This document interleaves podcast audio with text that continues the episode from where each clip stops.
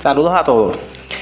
El tema de hoy eh, surge de preguntas que nosotros nos hacemos los líderes cuando estamos comenzando, ¿verdad? Cuando estamos eh, comenzando con nuestro equipo de trabajo, cuando estamos comenzando por primera vez, eh, nos toca dirigir a dos, tres, cuatro personas.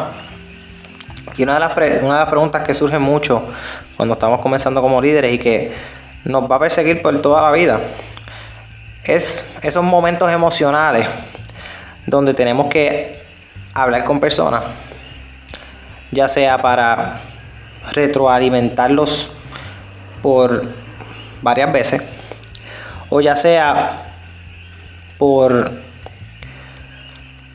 porque hay que salir de ello. Estas son las llamadas conversaciones difíciles pero necesarias. Me explico.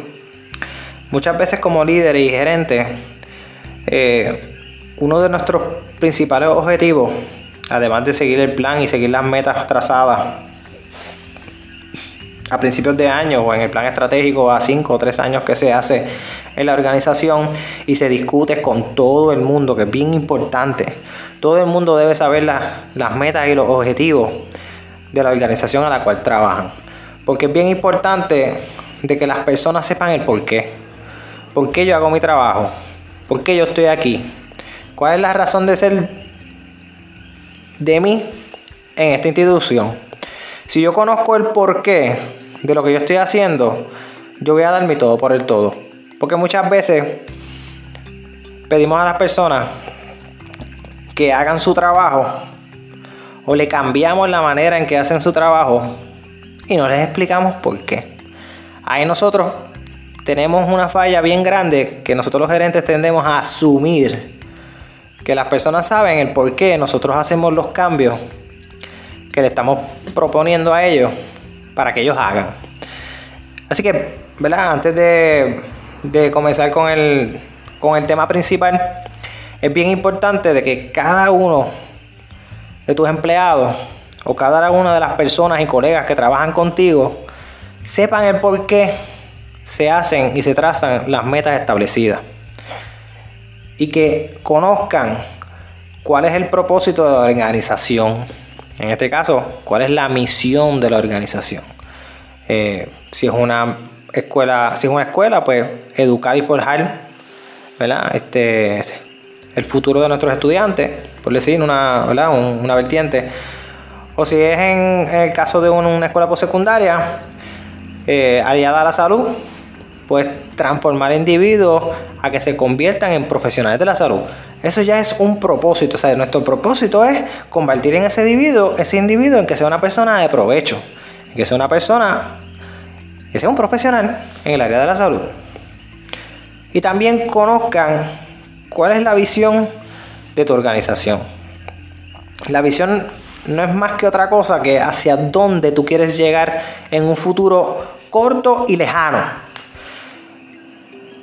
Y hay personas que quizás pudieran pensar que la visión debe ser algo realista. Sí, tienes toda razón. Pues si es realista, pues déjame yo hacer una visión corta, déjame hacer una visión pequeña. El problema con hacer una visión pequeña es que te quedarás pequeño. Por eso es importante creer en grande, soñar en grande. Establecerse metas que quizás en el momento sean difíciles de alcanzar y que tomen años en lograrlas. Pero si nos establecemos metas fáciles, o una visión fácil, o una visión corta, pues nos quedaremos cortos y no creceremos. Por lo tanto, la visión de tu empresa, o la visión de tu vida, o la visión de lo que vayas a hacer, o de tu organización, debe ser una visión que, te pare los pelos y que te levante todos los días trabajando y motivando a los demás para lograrla. ¿Que vas a fracasar en momentos dados? Sí, constantemente. La vida está llena de fracasos, pero el fracaso no es más que otra cosa que oportunidades de aprender, oportunidades de aprendizaje. Si no, si no fracasáramos en la vida, nuestra vida fuera bien aburrida. Porque entonces no tendríamos, ¿verdad?, de qué contar. De que, mira, en este momento dado de mi vida yo me caí, pero aprendí y luché constantemente para lograr y reforzarme. Y lograr cualquier meta que hayamos establecido.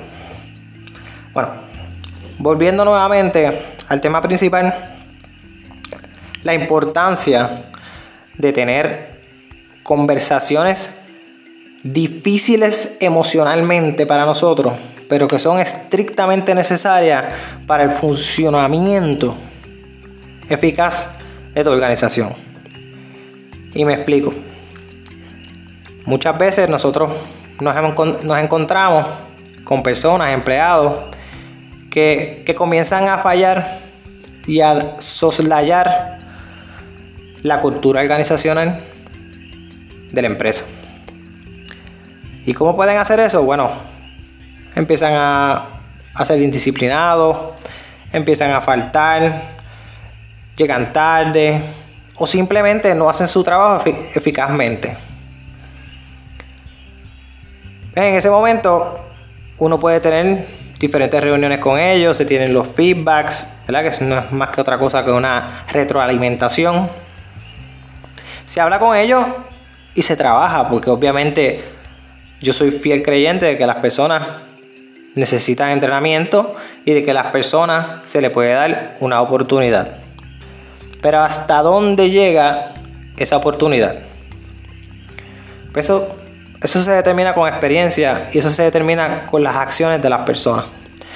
Si tú ves que la persona no cambia, si tú ves que la persona afecta negativamente el funcionamiento de tu organización, que cuando lo pones en equipos de trabajo, lo que hace es molestar a las personas. O lo que hace es crear una viva negativa porque constantemente está diciendo cosas negativas y no le añade valor a los demás. Por lo tanto, no le añade valor a tu organización. Pues entonces hay que tener esa conversación difícil, pero necesaria. Y salir de esa persona. Ahora, a lo que yo quiero hablar y, conversar, ¿verdad? Porque me ha pasado varias veces durante mi, vida empresarial. Es ese momento donde tú tienes, sabes que tienes que salir de la persona, sabes que tienes que hablar con ella. Ese momento que nos ponemos fríos, nos ponemos nerviosos y como que esperamos, pues, vamos a esperar a que termine y sea por la tarde para que entonces vea más tranquilo y no creemos un show. Realmente no hace diferencia. Lo importante es salir del paso. Vamos a reunirnos con la persona y con mucho respeto decirle que ya no cumple con las expectativas de la organización y se tiene que ir. No hay que dar más explicaciones. Quizás la persona te pida explicaciones, quizás la persona te salga abruptamente. Ha pasado, somos seres humanos y cada uno de nosotros tenemos nuestras emociones. Pero lo más importante es pensar en el más allá pensar en el futuro de la organización y el por qué yo estoy tomando esta determinación. Es bien curioso y es bien importante que sepan esto. Las personas no se... nosotros como gerentes o nosotros como líderes no despedimos a las personas. Las personas se despiden solas. Se despiden solas con sus actitudes y se despiden solas cuando disrumpen la cultura organizacional. Para mí como líder, una de las vertientes más importantes para que una empresa sea exitosa es su gente. Y si su gente no está feliz, si tu cultura no es una cultura donde el aprendizaje en común, donde se compartan las ideas constantemente para mejorar el proceso, si eso no se da, entonces tu organización nunca va a crecer que vas a tener problemas en el futuro, que van a haber situaciones, sí. Pero si tú tienes un, un personal comprometido y capaz con tu misión y tu visión, créeme que nada te detendrá. Muchas gracias por escucharme y los espero en el próximo episodio de Pensamientos de Liderazgo y Empresarismo por Arturo Castrodal.